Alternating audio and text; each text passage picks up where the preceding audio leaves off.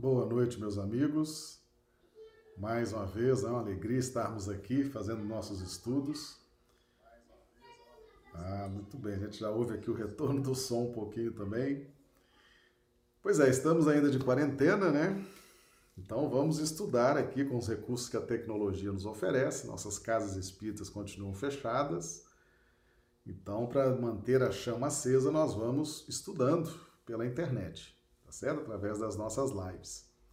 O nosso tema de hoje, inimigos do espiritismo. É, eles existem, são mais reais do que a gente possa imaginar. Vamos começar cumprimentando aqui os amigos do chat. O chat é uma excelente opção que o YouTube oferece, né? O pessoal assiste o vídeo ao vivo, já entra no chat, já conhece outras pessoas, já interage, faz perguntas, participa, nos ajuda aqui também durante a transmissão. Então, é uma opção muito interessante.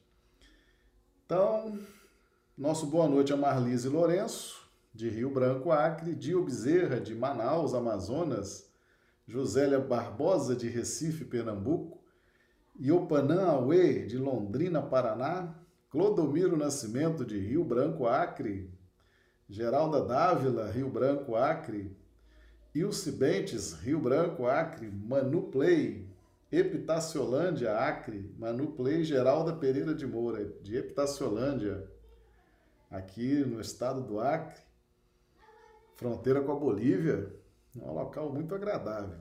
Epitaciolândia, Brasileia. Ranulfo Alves, de Londrina, Paraná. André Santana, Macapá, Amapá. Marli Pereira, Patos de Minas, Minas Gerais. Isaura Catori, Londrina, Paraná. Valdirene, de Ivaiporã, Paraná. Paulo Torinho, seja bem-vindo. Pessoal da Abrame, Associação Brasileira dos Magistrados Espíritas, sejam bem-vindos também aqui ao nosso chat. Felipe Midley, Rio Branco, Acre. Rui Pinto, Rio Branco, Acre. Isaura Ivoneide Camelo, Rio Branco, Acre. Uh, quem mais? Ranulfo, já falamos sobre o Ranulfo, do Paraná. Bem, meus amigos, sejam bem. Silvânia acabou de chegar, Rio Branco, Acre. Sejam todos bem-vindos, amigos do chat.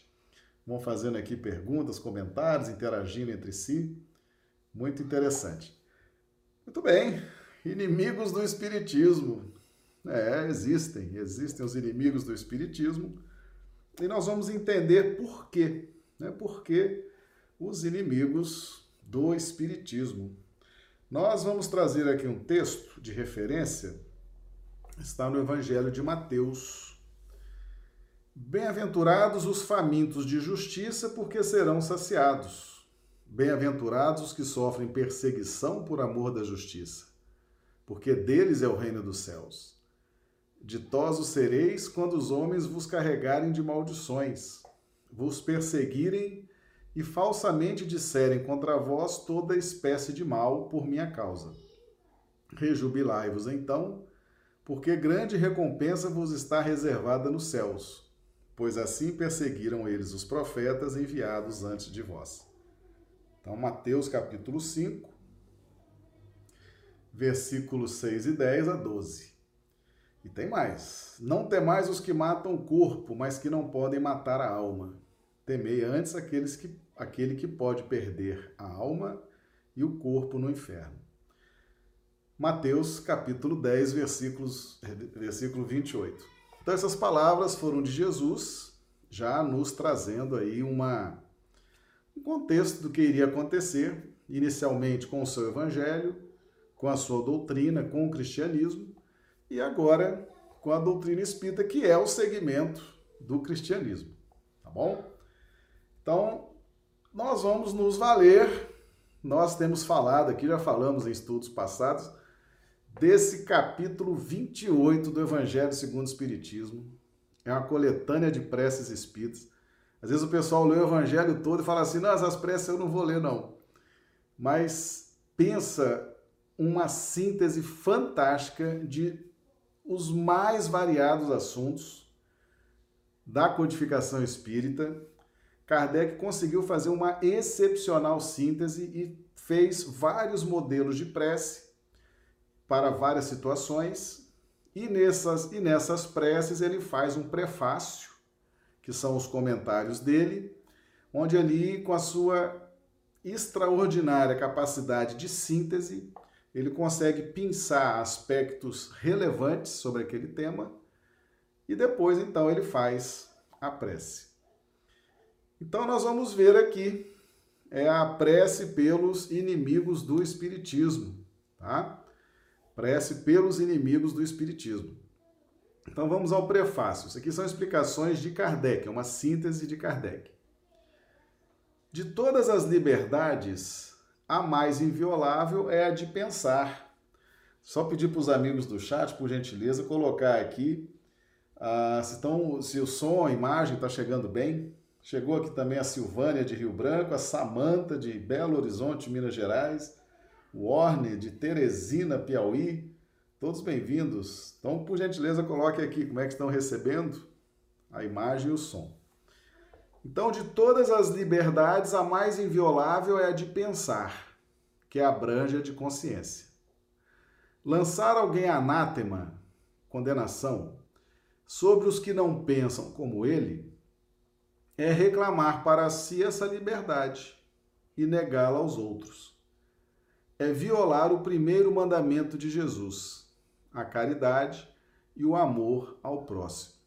Certo? Então, condenar o que as pessoas pensam é negar essa liberdade de pensamento às pessoas. Tá certo? Então, a gente começa a construir aqui a lógica dessa ideia no respeito à liberdade respeitar o direito dos outros. É uma coisa que a gente tem dificuldade, principalmente em eras passadas, né, que respeitar o direito do outro de pensar, de ter um livre pensamento, de expressar suas opiniões, isso é uma coisa nova. Isso é uma coisa recente no mundo atual, compondo aí as constituições, o direito. Mas isso não era assim não. Você ai de quem pensasse diferente, ia para fogueira, né? Ia penar, tá certo?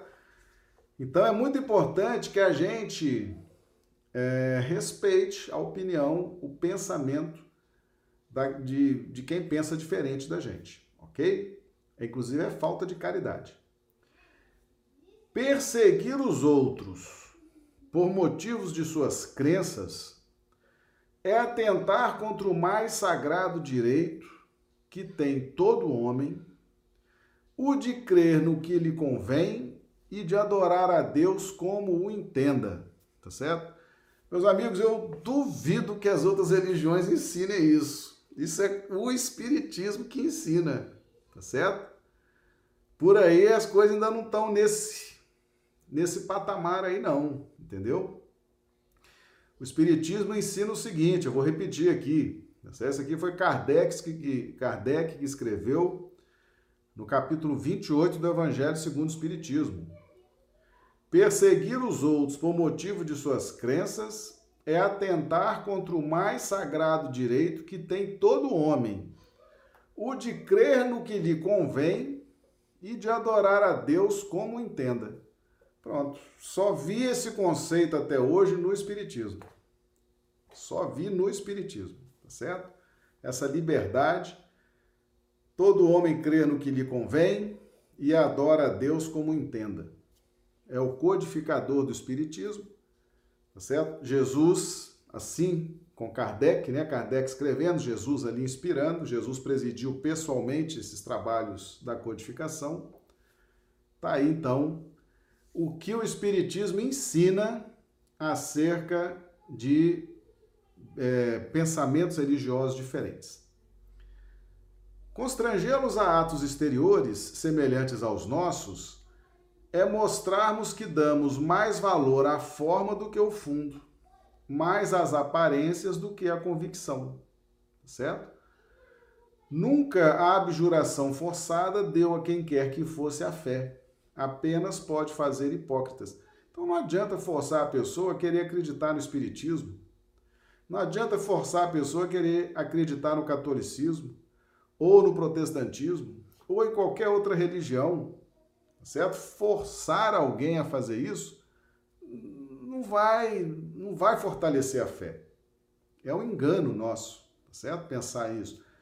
E se nós damos mais valor à forma, né, mais às aparências do que à convicção, nós estamos aí é, mostrando também um, um despreparo, né? Então, ah, vale mais o ritual, né? Às vezes você chega na casa espírita, tem um ritual, até na casa espírita, né? Um ritual, umas entradas assim, né? Já tem casa espírita aí usando uniforme, usando não sei o quê, usando isso, usando aquilo. É dar mais valor à forma, ao fundo, às aparências do que à convicção. Dá mais valor à forma do que ao fundo. Mais valor às aparências do que à convicção. É o que a gente fazia lá atrás, há séculos passados certo? A gente criava a forma, através da forma a gente se impunha às pessoas e a essência ficava perdida, certo? Então, a construção desse pensamento, ela é importante. Por quê? Porque nós muitas vezes somos tentados a criticar a religião dos outros. E quando recebemos críticas né? os outros criticam o espiritismo, a gente às vezes não sabe o que fazer, tá? O que fazer? Primeiro, dar a liberdade da pessoa ter o pensamento dela, ela tem, né? ela tem a, a livre faculdade para pensar, tá certo? Se ela está agredindo o espiritismo, se ela está atacando o espiritismo, ela está tá pensando, está exercendo o seu direito, tá certo? Cabe a gente fazer o quê? Perdoar, orar, entender esse mecanismo, tá certo? Tem gente que é tão apegada à forma, tem gente que é tão apegada a ritual, tem gente que é tão apegada às liturgias, que se não tiver a liturgia, tá certo? Se não tiver ali o anel, não tiver o broche, não tiver a capa, não tiver... É, é, é pior do que. Então tem gente que é muito apegado a essas cerimônias, a essas formas. E se não tiver forma, por exemplo, doutrina espírita é um negócio que não tem forma, não tem ritual, não tem solenidade. Você não vê batismo em centro espírita, você não vê solenidade de casamento em centro espírita, tá certo? Você não vê isso, não existe. Então não tem solenidades, não tem formas, não tem um sacerdócio organizado, né? não tem uma estrutura solene, não tem. E tem gente que adora essas coisas. Tem gente que adora essas coisas, aquelas entradas triunfantes, né? Aquelas coisas, aquelas, aqueles anúncios, certo? Leitura de currículos, não sei o quê. Tem gente que adora essas coisas. Só que no espiritismo isso não tem valor, tá certo? Isso não tem valor.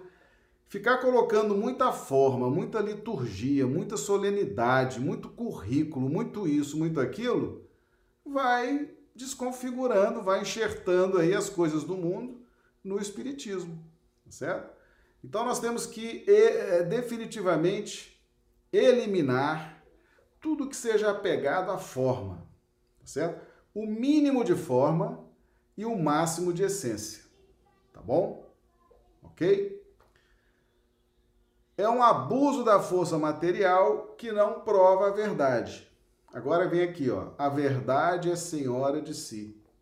Convence e não persegue, porque não precisa perseguir. Então, meus amigos, a verdade, a verdade, ela será sempre a verdade. Ela convence.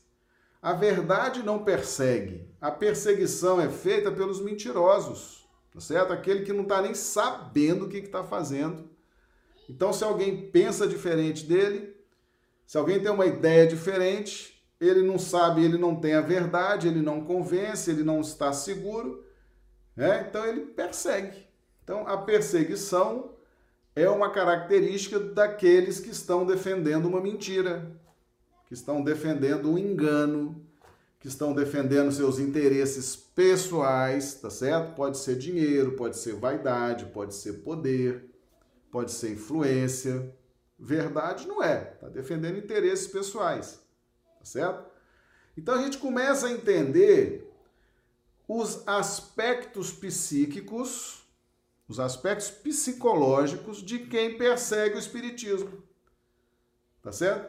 Ou de espírita que fica perseguindo o católico né? ou perseguindo o evangélico, ou o evangélico que persegue o católico. O que, que se passa na mente de uma pessoa que persegue o outro, que quer agredir o outro, por essa questão que envolve a liberdade de pensar, certo? Então, primeiro, são muito apegados à forma, dão, dão um valor extraordinário à forma, às aparências, tá certo? E não tem, estão defendendo uma mentira, infelizmente. Quem está com a verdade não tem que perseguir ninguém, né? não vai se dar esse trabalho. Então a gente começa a ver aqui, logo nesse primeiro parágrafo do prefácio, algumas características psicológicas dos perseguidores. E aqui não é só os perseguidores do Espiritismo, não. São os perseguidores de um modo em geral. Normalmente são fanáticos, ou seja, fé cega, tá? Adoram a forma e as aparências, tá certo? E não estão com a verdade. Estão defendendo uma mentira que está muito relacionada aos seus interesses pessoais. É um traço psicológico, tá certo? É um traço psicológico. Agora, se agredir em nome do respeito à liberdade de pensar, a gente vai orar por isso, por eles, né? E prossegue aqui Kardec.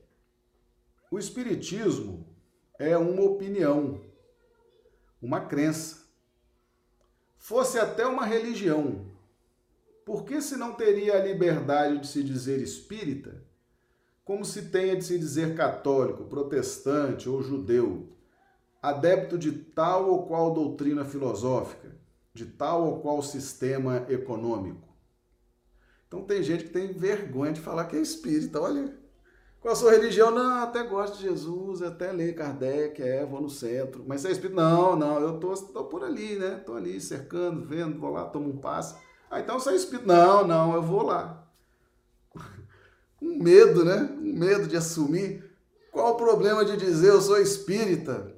Né? Eu vou no centro espírita, eu tomo passe, eu assisto palestra, eu assisto as lives, eu assisto vídeo, eu gosto do, de ver o filme do Chico Xavier. Não tem problema nenhum, meus amigos não é motivo de vergonha, tá certo? Não pode ser motivo de vergonha. Ah, porque se falar, a família vai achar ruim, né? A família faz um bullying. Ah, que, que, que é isso? Nós não estamos mais vivendo nisso, tá certo? Embora a gente saiba que exista, certo? Mas você tem que assumir as suas posições. Se você é espírita, diga, eu sou espírita. Qual o problema? Tem problema nenhum, ainda mais no Brasil. E o Espiritismo teve um grande avanço no Brasil, porque esse é o país das liberdades. Liberdade de pensamento, liberdade de expressão, tá certo? Uma variedade enorme de religiões. O Espiritismo cresce aqui, né? todo dia está crescendo, por conta desse clima de liberdade. Então não tem que ter receio, não tem que ter medo. Tá certo? Sou espírita, sim, espírita. Enche a boca e fala, sou espírita. Tá certo? Vai te fazer bem. Essa crença é falsa ou é verdadeira? Então Kardec está dizendo: o espiritismo é falso ou o espiritismo é verdadeiro.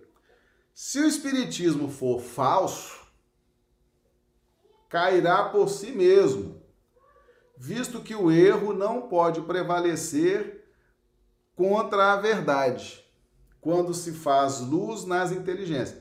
Então Kardec está dizendo: o Espiritismo é falso? Vai cair, porque não vai suportar as luzes da verdade. O Espiritismo é verdadeiro? Não haverá perseguição que a torne falsa. O que, que a gente vê? Uma característica dos adversários do Espiritismo: eles não têm força contra a doutrina, contra as mensagens, tá certo? Falou, não, eu vou, eu vou aqui bater, eu vou é, criticar a mensagem de Vicente de Paulo, a, Vicente de, a, a mensagem de João Evangelista. Ninguém critica a doutrina, tá certo? Ninguém critica a doutrina, porque a doutrina é muito pura, a doutrina é muito verdadeira, tá certo? E ninguém tem acesso a esses espíritos que, a, que ajudaram Jesus nesse, nesse processo extraordinário de formatação da codificação. Então eles vão agredir aonde? O movimento. Quem é o movimento? Nós, que, que estamos encarnados, tá certo? As casas espíritas, as federativas, os trabalhadores espíritas, o espírita de um modo geral. É o movimento que vai ser atacado, que vai ser criticado. O alvo é o movimento, tá certo? Você vai conseguir mudar a mensagem de João Evangelista? A mensagem do Espírito da Verdade? Uma, mensagem de Argel? A mensagem de uma, de, uma, de uma rainha de França, que estão tudo lá no Evangelho segundo o Espiritismo. Você vai mudar essas mensagens? Não vai nunca tá certo?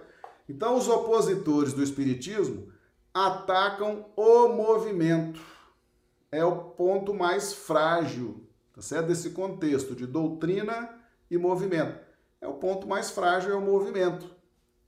Então vão criticar o movimento, vão falar do movimento, vão né, falar, criticar, apontar erros, etc, etc.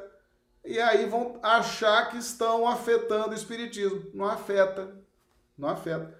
Meus amigos, eu vou dizer uma coisa para vocês. Eu já, eu já falei isso num vídeo passado aqui, tá?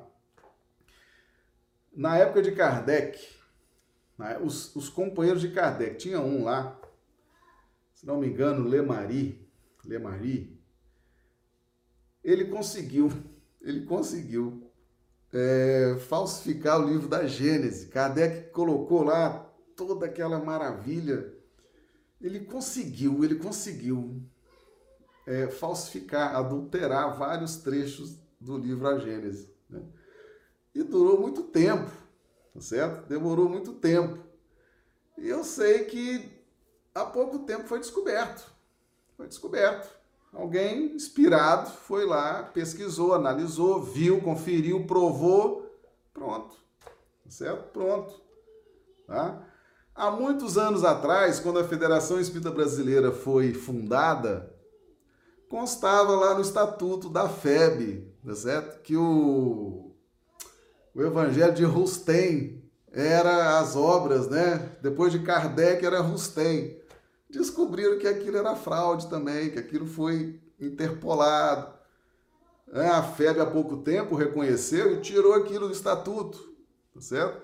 Então os inimigos, né, eles tentam, eles tentam macular a doutrina mas a doutrina não adianta, tá certo? Eles vão bater no movimento, entendeu? Porque a doutrina, ela veio para ficar. Vocês se lembram que Jesus, quando foi crucificado, ele falou: está consumado. Está consumado. O que é estar consumado? Chegou nesse plano, está registrado, está consumado, já é fato, já é experiência vivida Está consumado, ninguém muda mais, ninguém altera mais, tá certo? Então a doutrina chegou, está registrado, é experiência, está aí. Agora, vão criticar o movimento. Então o movimento é que tem que estar se preparando o tempo todo, né? Porque a doutrina é muito pura, é muito muito inteligente, muito coerente. Né? O movimento é que vai sofrer essas perseguições. Se a doutrina é falsa, vai cair. Até hoje não caiu. Está crescendo cada vez mais.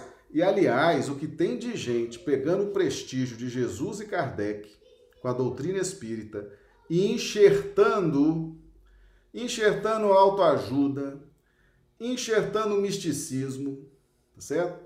Enxertando fantasia, enxertando ilusão, enxertando um monte de coisa para ver se pega esse bonde da doutrina espírita porque essas, esses enxertos parece que não tem luz própria, parece que não tem vida própria e precisa das luzes da doutrina espírita.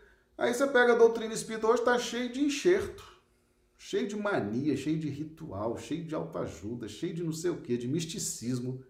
Ah, não, eu sou espírito. Não é, tá certo? O movimento espírita tem que estar muito atento a isso, entendeu? Para não comprar gato por lebre, tá certo? A doutrina ela tem a sua todo o seu contexto, a sua filosofia, a sua pedagogia, a sua linha central, a sua linha acessória, tá certo? Agora, no tempo, tá vindo esses enxertos aí. Então, o movimento espírita tem que estar muito atento, tá certo? Muito atento para essas questões. E prossegue aqui. A perseguição é o batismo de toda ideia nova, grande e justa, e cresce com a magnitude e a importância da ideia. O furor e o desabrimento dos seus inimigos são proporcionais ao temor que ela lhes inspira. Meus amigos, a doutrina espírita vai ser perseguida, tá certo? As casas espíritas vão ser perseguidas, trabalhadores espíritos vão ser perseguidos. Por quê? Primeiro, tem os inimigos do Cristo. É, nós vimos ontem aqui no estudo, não tem os filhos que se rebelam contra Deus. Deus criou, nos criou, inclusive com a liberdade de nos rebelarmos contra Ele. Olha a liberdade que Deus deu a cada um de nós, inclusive de sermos rebeldes contra Ele, certo? Você acha que o Cristo não vai ter inimigos? Né? O Cristo tem sim os inimigos do Cristo. Tem os inimigos da doutrina espírita, tem os inimigos das casas espíritas, tá certo? Tem os inimigos da luz. Então vai ter perseguição, tá certo? Porque a ideia é muito boa. A ideia é nova, é grande e justa. E fere muitos interesses, tá certo? Fere muitos interesses pessoais, ela vai fazendo desabar muito misticismo, tá certo? Muita ilusão com poder. É uma ideia que vem. O próprio surgimento da doutrina espírita abalou as estruturas de poder do pensamento científico, religioso e filosófico. Por quê? Porque antes você tinha instituições organizadas, com hierarquia, com com sacerdotes, com diretores, com isso, com aquilo, e aquela gente dizia o que era certo, o que era errado. Aquela gente dizia, é assim, é assado, é assim, é assado, isso é justo, isso é injusto, isso pode, isso não pode. Foi muito tempo assim. Com a chegada da doutrina espírita, houve uma inversão desse mecanismo. Agora, os espíritos convidados por Jesus orientam a humanidade. Ah, meu amigo, tirou a vida boa de muita gente, né? Tirou a, a fama de muita gente, tirou a influência de muita gente, porque os espíritos estão dizendo, as mensagens são maravilhosas, tá certo?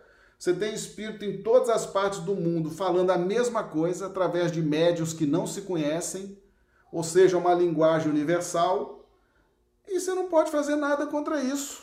Você vai fazer o que com o espírito? Matar o espírito? Ele já está morto. Vai fazer o quê? As mensagens são belíssimas, verdadeiras, cheias de detalhes, cheias de riqueza. Vai perseguir quem?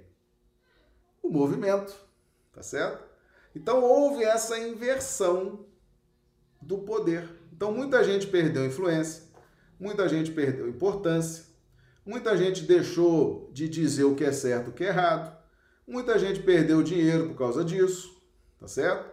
Uma outra coisa, por exemplo, quando Kardec, quando Kardec inicia os seus trabalhos da codificação, ele encontra na Europa a mediunidade como uma carreira, uma profissão. Os médios recebiam. Recebiam dinheiro ali para passar ali um, um, remédio, uma mensagem. Recebiam. Era uma profissão. O médium vivia daquilo. Chegou a Kardec e falou: acabou. Não será mais assim. Agora a mediunidade é coisa santa e nós vamos agregar valores morais. Acabou a era do mediunismo, agora é mediunidade. Ah, para quê? Feriu o interesse de muitos médiums. Feriu o interesse de várias estruturas, entendeu? Então a doutrina espírita, meus amigos, ela alterou, alterou muito a dinâmica de poder a dinâmica de ganhos, tá certo? E começou a trazer coisas que são uma linguagem universal, irrefutável, inatacável. Aí pronto. Vai sobrar para quem? Para o movimento. É porque os espíritos são inatingíveis. Você vai, você vai atacar Jesus, o sapo cospe na estrela, não cospe, volta na cara do sapo. Eles não vão atingir nunca esses espíritos, não vão atingir nunca o Cristo vão lutar contra o movimento, contra nós que somos espíritas. Estamos ali, ó, lutando na casa espírita, na federativa, né? Então, o ataque vem nas casas, nos trabalhadores.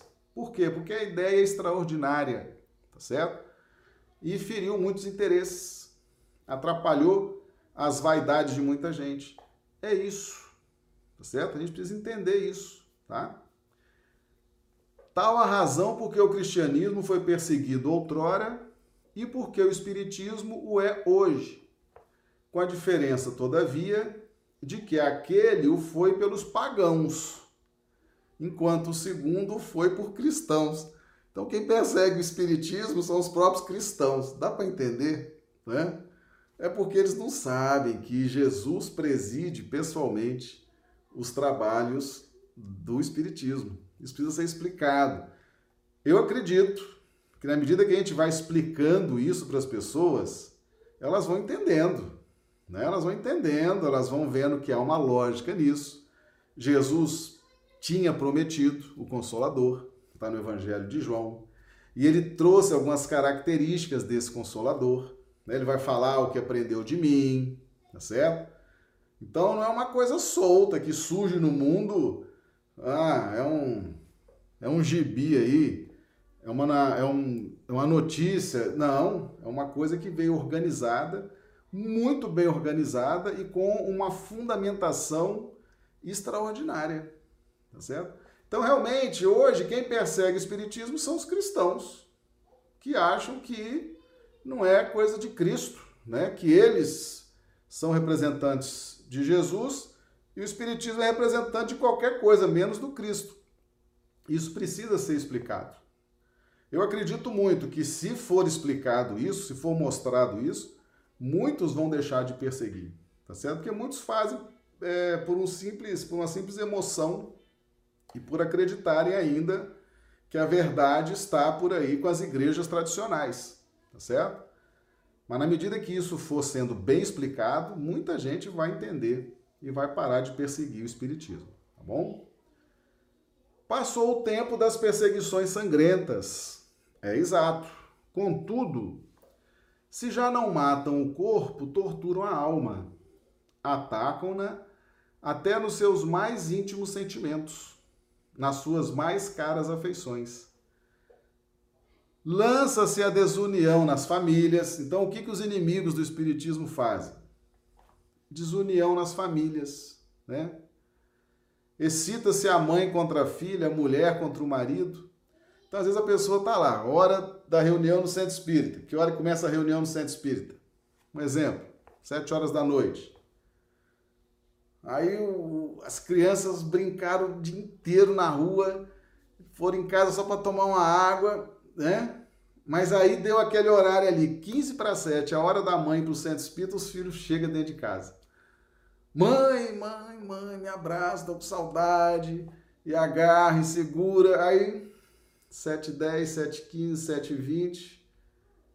A mãe já não dá mais para ir pro centro espírita. As crianças saem e vai brincar de novo. Era só para atrapalhar a horário de saída da mãe, né? Para ela não ir lá, na, lá no centro espírita. Ou às vezes a mulher tá pronta para sair de casa, aí o marido grita lá de trás: minha janta quente, eu quero agora minha janta quente, eu tô com fome. Mas tô, eu tô indo pro centro. Minha janta, minha janta. Pronto, vai esquentar a janta. Nem era, nem ele nem queria jantar, mas agora já quer, né? Ou então o homem tá, o homem que é o, né, frequenta o centro, trabalhador, tá saindo pro centro, a mulher já grita lá de trás: "Ô, o que, que você vai fazer lá? O que, que tem lá nesse centro espírita assim que você vai todo dia? Que história é essa?" Né? Ou às vezes vem aquela, aquele, aquele parente, né? Fala: Ó, oh, meu filho, já estamos aqui, a família toda orando por você, viu? Para você largar esse negócio de espiritismo, tá certo? Que isso aí é do demônio, tá? Nós já estamos fazendo aqui novena para santo isso, santo aquilo, tá? Não é assim? Todo mundo não passa por isso? E quando você chega no trabalho, você fala que é espírita, um já coça a cabeça, o outro já se benze por ali, não um tipo de, de bullying, né? Isso aí são os adversários do espiritismo usando variadas técnicas para intimidar as pessoas, para que elas se sintam excluídas, se sintam é, diferentes, se sintam erradas, equivocadas por serem espíritas e acabam aqueles que são né, sensíveis, muito sensíveis a isso, acabam largando mesmo, tá certo? Então, desunião das famílias, a família do lar, a família lá do seu ambiente profissional, às vezes até a família do grupo social, às vezes até dentro do centro espírita também, tá certo? Investe mesmo contra o corpo, agravando-se-lhe as necessidades materiais, tirando-se-lhe o ganha-pão, para reduzir pela fome o crente. Então são ataques, né? Para eles realmente atacam, investem demitem, né? Mesmo contra o corpo, agravando as necessidades materiais. A pessoa pode ser perseguida, perder o emprego, ser preterido numa promoção, né? Ser preterido numa viagem, numa transferência, porque é espírita, né? Olha que coisa, não é verdade? Então isso aqui são as formas de perseguição, tá certo? São as formas de perseguição. Agora, por que que persegue? Porque a ideia é nova, grande e justa. Tá bom? Por isso que tem essa perseguição. E como não atinge os espíritos, vão atingir o movimento. Então, quem tem que se preparar é o movimento. E a doutrina espírita ensina o movimento espírita a se preparar contra essas perseguições que vêm de todos os lados. Tá certo? Um comentário aqui do Felipe. Ah, ah, chegou mais gente aqui. Vamos dar aqui um alô para a turma. O Charles Alves de Rio Branco, Edmur Pinto de Rio Branco, Del Simone Rio Branco, Regina Teixeira Rio Branco, Antônio Sampaio Rio Branco, Felipe Rio Branco. Sejam todos bem-vindos. Comentário aqui do Felipe. Tem aqueles amigos que até se mostram interessados em conhecer a doutrina. Mas conforme a gente vai expondo, de repente o amigo até deixa de falar com você. É, verdade, né? Ele não quer ser visto nem conversando com espírita. São as perseguições, as pessoas são intimidadas a não aceitar a, né, o espiritismo. Pergunta da Josélia. Jesus que se autoproclamou como a verdade disse ter vindo para separar, essa perseguição à doutrina não está em consonância com a proposta do Cristo? Veja bem, Josélia, ah, quando Jesus fala na separação, ele fala na separação íntima, tá certo? Embora ele tenha usado os laços familiares, ele está separando o homem velho do homem novo, criando nitidamente a necessidade de renovação do entendimento. Então nós separamos aquilo que é antigo, aquilo que valeu no período da lei de justiça, e agora estamos renovando esse entendimento, tá certo? Só que esse processo de renovação você vai abandonando velhas manias, velhos hábitos, né? Isso é que é separar. Você vai se separando dos interesses mundanos, tá certo? E vai adquirindo novos hábitos, novas práticas, novas condutas, tá bom? Então, meus amigos, estamos percebendo por que, que as pessoas perseguem? É porque as ideias do Espiritismo são realmente, elas vêm detonar os interesses pessoais de muita gente que estava numa zona de conforto aí, tá certo?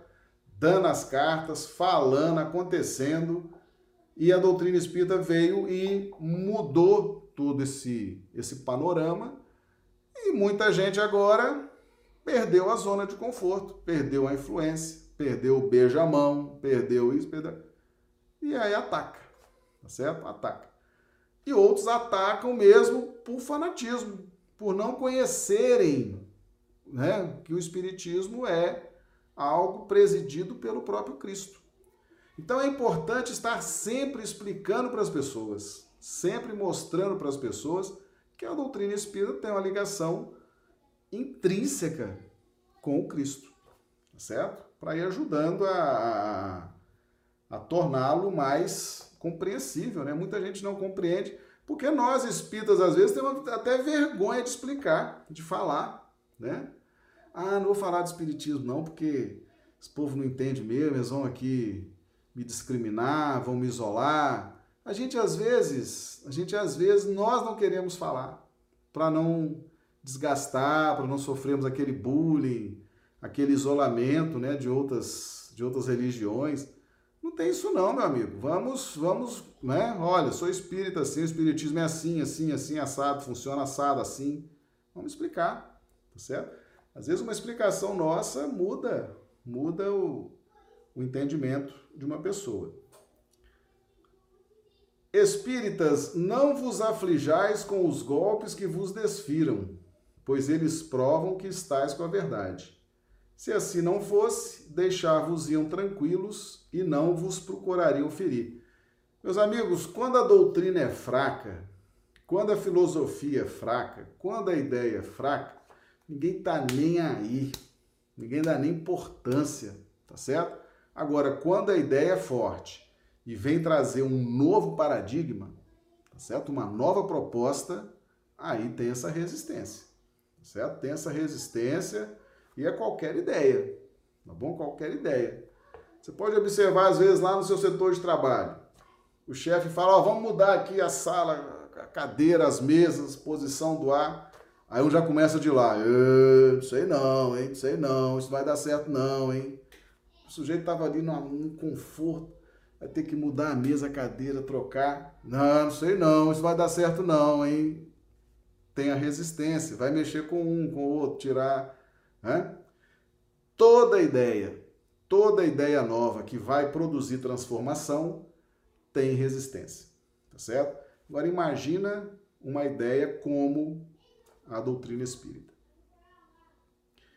Constitui uma prova para a vossa fé, porquanto é pela vossa coragem, pela vossa resignação e pela vossa paciência que Deus vos reconhecerá entre os seus servidores fiéis a cuja contagem ele hoje procede, para dar a cada um a parte que lhe toca segundo suas obras.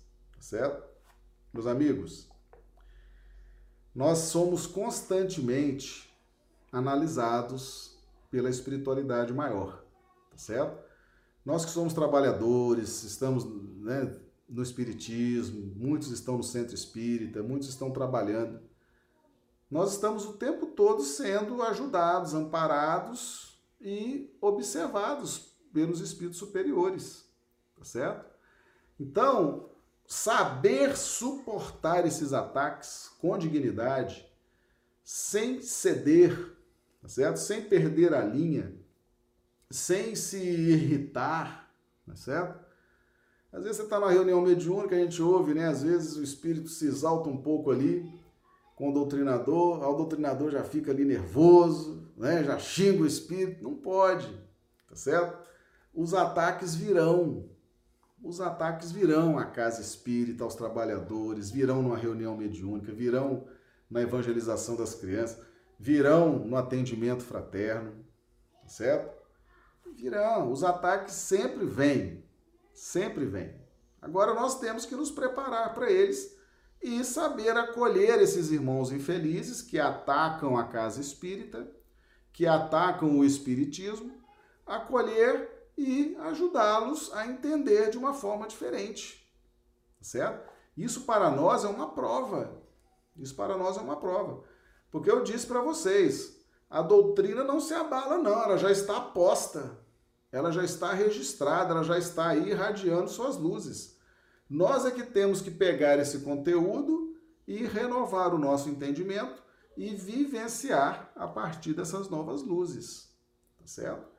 Então, é uma prova para nós, é uma grande prova para nós nos adaptarmos, nos renovarmos a todos esses ensinamentos extraordinários que a doutrina espírita nos, nos oferece, tá bom? Então, não é para ficar aflito, não.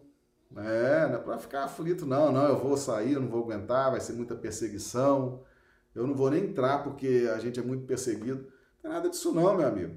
Se tem um para perseguir, anote isso aí.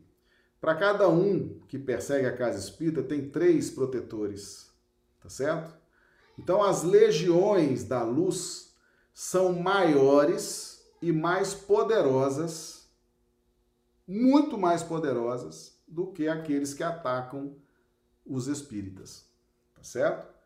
Então a proteção ela é muito maior, muito mais eficiente do que aqueles que atacam, Agora nós, como movimento, nós temos que nos preparar para receber esse ataque e encarar muitas vezes como uma oportunidade. Porque vocês já viram esses postes de luz? Quando acende a luz, o que, que acontece? O maior fenômeno do poste de luz. O pessoal fala, não, vai iluminar a rua. Também, mas vai encher de mosquinha também, não vai? Os mosquitinhos não ficam ali voando, né? Na luz, ficam ali na luz. Quando você abre uma casa espírita, meu amigo, vai vir gente atacar, vai vir gente necessitada, vai vir gente querendo destruir aquilo. Você tem que estar preparado, tá certo? Você tem que estar preparado. Aonde existe luz, virá ataque, virá, né? principalmente se for casa espírita. Então, abriu a casa espírita, oração, evangelho, convite, convida os mentores a protegerem a casa espírita, faça o seu culto do evangelho, faça suas preces, tá certo? Peça proteção, porque quando você está numa casa espírita, ali é um foco de luz, ali vai, vai chamar o ataque mesmo, tá certo? E você resolve um, daqui a pouco vem ataque de outro lado, resolve, vem ataque de outro lado. É assim que funciona. Aí você pergunta mas Marcelo, isso não vai acabar nunca? Nunca. Não vai acabar nunca, tá certo? Não vai acabar nunca. Por quê? Porque luz e trevas é o que nós chamamos de dualidade. O que, que faz a luz ser a luz? A, a escuridão, não é? A escuridão. Por que, que precisa de médico? Porque tem gente doente. O dia que não tiver gente doente, não precisa mais de médico. Por que, que existe professor? Porque tem aluno precisando aprender. Então o professor ensina, o aluno aprende, tá certo? Por que, que existe luz? Porque existe treva para ser ajudada, para ser amparada. Então a dinâmica da vida é essa. Então você recebe hoje um ataque das zonas trevosas, das zonas sombrias, consegue ali amparar, resolver. Semana que vem tem outro. E na outra semana tem outro. E daqui um mês tem outro. E é assim. Isso não vai nunca. Tem espírita querendo combater treva. Meus amigos, treva não se combate, tá certo? Tá errado esse pensamento. Ah, eu vou combater a treva, vão acabar com a treva. No... Tira isso, isso é uma ilusão, tá certo? Isso não existe, tá certo? Você tem que fazer luz. Você espírita, você casa espírita, você tem que fazer luz nas sombras. Você faz luz nas trevas e ilumina as trevas, ilumina as sombras, tá certo? Essa é a função da casa espírita, essa é a função do trabalhador espírita. Se, se você está lutando para acabar com a treva, para com isso, está completamente equivocado, tá certo? Completamente equivocado. Jesus, inclusive a, a Josélia pediu que eu, que eu falasse alguma coisa sobre o Sermão do Monte. Vou dar aqui, Josélia. Quando Jesus estava fazendo o sermão da montanha, ele se dirigia aos seus apóstolos e mostrava: tá vendo esse povão aqui? É o material de trabalho de vocês. É esse povo. São essas pessoas, os carentes, os necessitados. É para eles que vocês vão trabalhar com essas luzes que eu estou oferecendo. Tá certo? Então, nós, espíritas, trabalhadores espíritas, estamos aqui para trabalhar. E qual é a nossa matéria-prima? As sombras e as trevas. Ué, vamos trabalhar como? Nós vamos fazer o que com os espíritos de luz? Vamos fazer o que por eles? Fazer o, né? Eles já estão muito acima da gente, já estão com a vida, vamos chamar assim, já estão com a vida resolvida, né? E nós estamos aqui. Qual o nosso. A nossa matéria-prima são aqueles que estão na nossa retaguarda, meus irmãos. São eles que vão receber a nossa ajuda. Tá certo? São os espíritos sombrios, trevosos, aqueles que vêm até a nossa casa espírita. Você nem precisa ir lá, tá certo? Eles vêm, eles vêm atacar, eles vêm. Se você estiver bem preparado, a casa bem preparada, tá certo? Os trabalhadores unidos, entendendo bem a doutrina, aqueles espíritos serão acolhidos carinhosamente, a luz será revelada para eles e eles serão encaminhados para uma nova dinâmica de vida. Tá certo? Então lembremos sempre: a, nossa mão de obra, a nossa matéria-prima, são os espíritos que estão mais na nossa retaguarda. Os que estão mais sofridos do que nós, mais necessitados do que nós. Eles que serão trazidos para que nós possamos ajudá-los. Tudo que Deus criou tem que trabalhar, né? O trabalho da casa espírita é essa. Ou, vocês acham que vão levar o espírito das trevas para onde? Tem que levar para o centro espírita. Vai pôr aonde? Vai jogar para fora do planeta? Não, fica aí no espaço aí. Não. Pega lá das regiões umbralinas, das sombras ou da pega lá, deixa vir para o centro espírita. Não é essa a proposta do centro espírita ajudar, fazer acontecer, iluminar? Então esses espíritos vão vão ser trazidos para serem ajudados na casa espírita. Precisamos entender isso, tá certo? E aí vem ataque, vem. Cada pessoa que você ajuda na casa espírita, sabe como que os, os obsessores daquela pessoa te interpretam? Como inimigo. Por quê? Porque ele tinha um projeto de vingança contra aquela pessoa que entrou no centro espírita. Ele estava doido para matar, doido para arrebentar. Tá certo? Aí você vem, acolhe, ajuda, orienta, dá o passe, ensina o evangelho, a pessoa começa né, a se iluminar, começa a não ter mais conexão com o adversário. Ele vai atacar você, trabalhador espírita, porque na visão limitada dele, você está atrapalhando o projeto que ele julga que é um projeto justo, um projeto de vingança muito justo, porque essa pessoa que entrou aí no centro espírita me, me atrapalhou minha vida, me prejudicou, tá certo? Tirou minha família, tirou meus bens, tirou minha vida. Agora está aqui no centro espírita e esse pessoal ajudando. Então eu vou contra esse pessoal. Na visão dele. É outro que vai ser ajudado em breve. Tá certo? Então você ajuda aquele que entrou e ajuda os adversários dele. Muitas vezes aqueles obsessores pertinazes. Só que você vai pagar um preço por isso, tá certo? Vai ser atacado. Se você não tiver atento para esses movimentos, muitas vezes né, você sofre sem ter conhecimento disso. Então, os ataques, os inimigos do Espiritismo são por várias causas. Tá certo? Os inimigos do Cristo, os inimigos de Kardec, os inimigos do Espiritismo, os inimigos da casa espírita, os inimigos de quem você ajuda na casa espírita. Aí é, é isso. Essa é a realidade. Tá certo? Essa é a realidade. E é assim que a coisa funciona. Nós, um dia desse, estudamos aqui uma colônia espiritual dirigida pelo espírito Druso nas regiões trevosas. Tá certo? Regiões trevosas. Tá? Tava lá uma casa cheia de amor, de caridade para acolher. É assim que funciona, meus amigos. Se você for no céu agora, não tem anjo não. Cadê os anjos? Estão todos nos umbrais trabalhando. É, resgatando, ajudando. Os espíritos iluminados estão todos trabalhando. Quanto mais iluminado, mais capacidade de trabalhar nas trevas. Porque suporta, aguenta e leva adiante aquela missão. Tá certo? Então, trabalhador espírita, não vos aflijais. Tá certo? Para cada um que ataca a casa, tem três para proteger. Tá bom? Tranquilo para todo mundo? Eles prosseguem aqui. A exemplo dos primeiros cristãos, carregai com altivez a vossa cruz. Crede na palavra do Cristo que disse: Bem-aventurados os que sofrem perseguição por amor da justiça, que deles é o reino dos céus. Não temais os que matam o corpo, mas que não podem matar a alma. Ele também disse: Amai os vossos inimigos, fazei bem aos que vos fazem mal e orai pelos que vos perseguem. Mostrai que sois seus verdadeiros discípulos e que a vossa doutrina é boa, fazendo o que ele disse e fez. A perseguição pouco durará.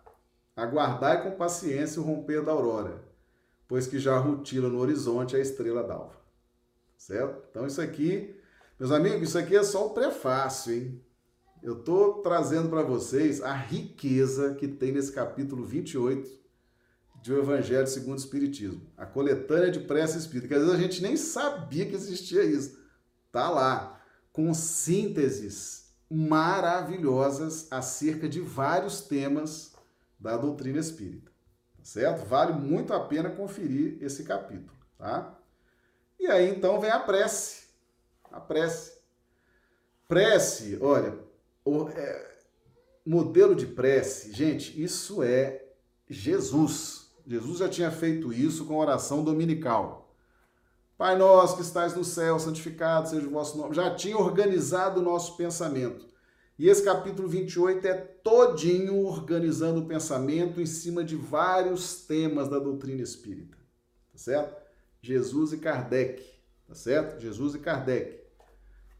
Olha essa prece maravilhosa. Senhor, tu, tu nos disseste pela boca de Jesus, o teu Messias, bem-aventurados os que sofrem perseguição por amor da justiça. Perdoai aos vossos inimigos, orai pelos que vos persigam. E ele próprio nos deu o exemplo, orando pelos seus algozes. Seguindo esse exemplo, meu Deus, Imploramos a tua misericórdia para os que desprezam os teus sacratíssimos preceitos, únicos capazes de facultar a paz neste mundo e no outro. Como Cristo, também nós te dizemos: perdoa-lhes, Pai, que eles não sabem o que fazem. Dá-nos força para suportar com paciência e resignação, como provas para a nossa fé e a nossa humildade, seus escárnios, injúrias, calúnias e perseguições. Isenta-nos de toda ideia de represálias, visto que para todos soará a hora da tua justiça, hora que esperamos submissos à tua vontade santa. Eu até esquentei aqui, eu estava realmente fazendo a prece. Meus amigos, que maravilha, né? Que maravilha. Aqui nós temos louvor, temos pedido, temos agradecimento, né, que são aqueles três objetivos clássicos da prece, né? Pedir, louvar e agradecer, não é verdade? Todas as vezes que nós fazemos essas preces que estão no capítulo 28, nós sentimos realmente uma dinâmica, ela vai se alterando por dentro de nós, tá certo? Aqui tem o dedo do Cristo em cada modelo de prece desse. Faça o teste depois, tá certo? Faça o teste depois com muita tranquilidade e diga depois aqui o que, que você sentiu. Escolha lá uma prece desse capítulo 28, tem várias preces para vários motivos. Leia lá o prefácio com calma e depois faça a prece, né, meditando em cada palavra. Você vai sentir um calor, você vai sentir uma, uma dinâmica interna. É uma coisa realmente extraordinária, tá certo? Vale a pena. Então vocês vejam, no capítulo 28, coletânea de preces espíritas, nós fizemos aqui um estudo, uma live, tá? Já tá com uma hora de live, com uma prece, uma prece, tá certo?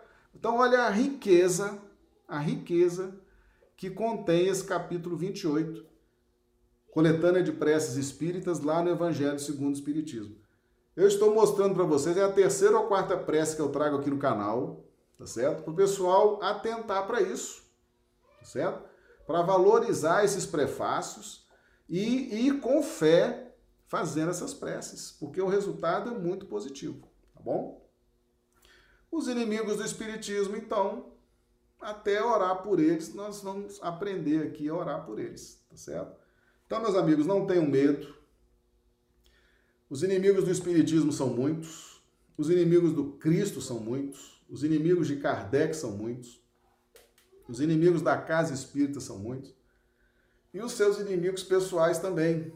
Os meus inimigos pessoais que querem me tirar, querem te tirar dessa trajetória de luz, tá certo?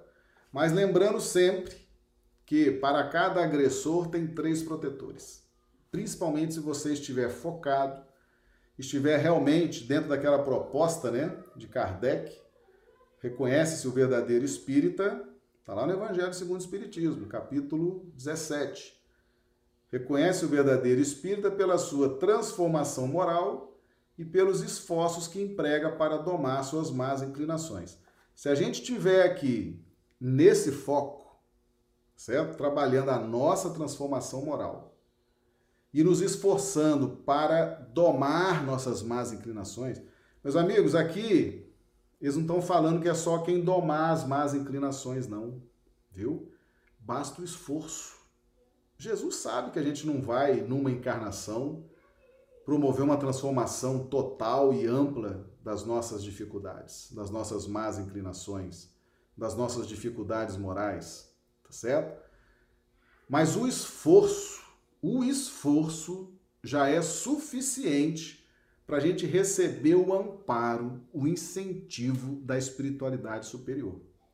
Quando eles verem a gente se esforçando, quando eles verem a gente ó, suando a camisa para fazer essa transformação moral, para domar essas más inclinações, eles vão amparar, vão proteger, vão incentivar, porque eles sabem o quanto é difícil isso e que o esforço, sendo perseverante, aquele que perseverar até o fim será salvo. O esforço perseverante trará resultados muito importantes na nossa transformação.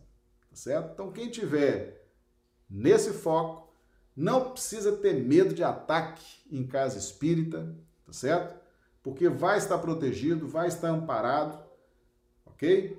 E os nossos mentores, eles regulam os ataques que nós podemos receber ou não, tá certo? Eles mesmos regulam.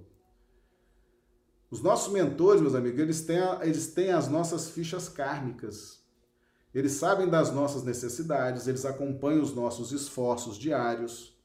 Então, muitas vezes, o adversário vem, o mentor pode barrar, porque ele tem poder para isso, tá certo?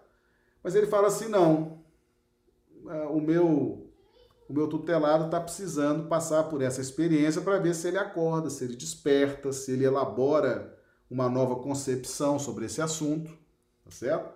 Nós já estudamos aqui. Deus corrige o mal com o mal. Às vezes o mentor está ali inspirando bons pensamentos, boas ideias, né? A gente não dá ouvidos, aí de repente vem a oportunidade da gente despertar pela dor, ele vai ali administrar vai permitir, dentro dos limites que ele vai estabelecer, há um limite de ação, ele estabelece esses limites, tá certo? E ali o adversário vai ter uma liberdade relativa até quando o nosso mentor achar que é suficiente. Aí ele retira aquilo, resolve. Mas muitas vezes são os nossos benfeitores que se valem desses adversários para nos educar.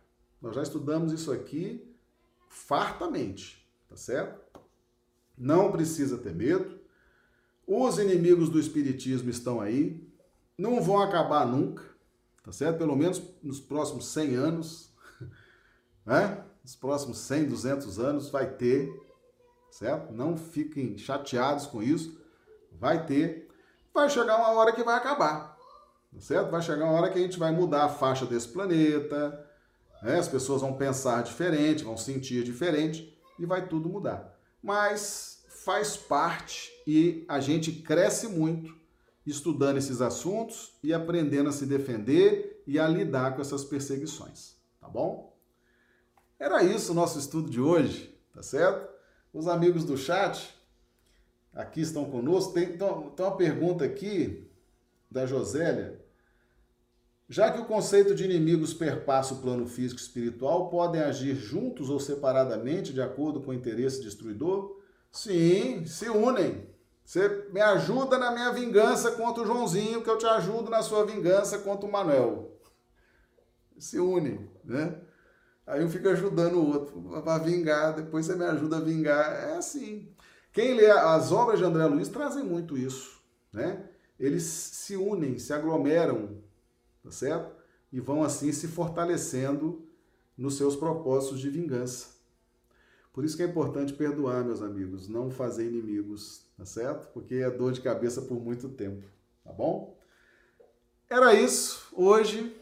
Se os amigos do chat gostaram, coloque aqui a avaliação, tá certo? Conteúdo, profundidade, didática. Se não gostaram, também coloque, a gente é, faz algum ajuste, se for necessário. Os amigos que vão ver o vídeo depois, o vídeo fica aí no canal YouTube, né?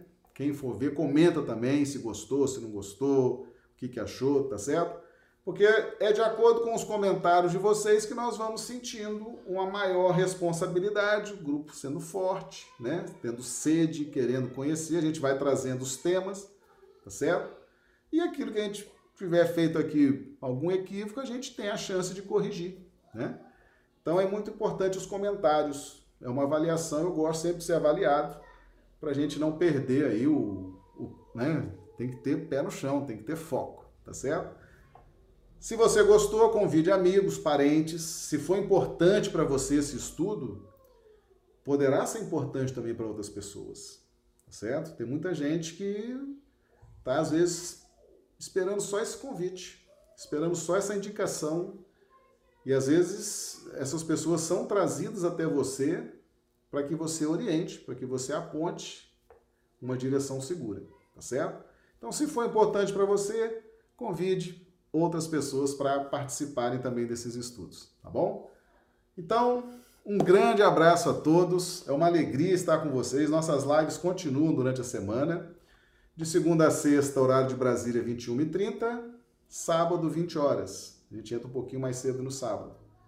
Horário do Acre, 19h30, de segunda a sexta, às 18 horas no sábado. Tá bom? Então, meus amigos, um grande abraço. É uma grande alegria estar aqui com vocês. Que Jesus nos dê uma noite de sono reparadora das nossas energias e amanhã estaremos aqui de volta. Muito obrigado.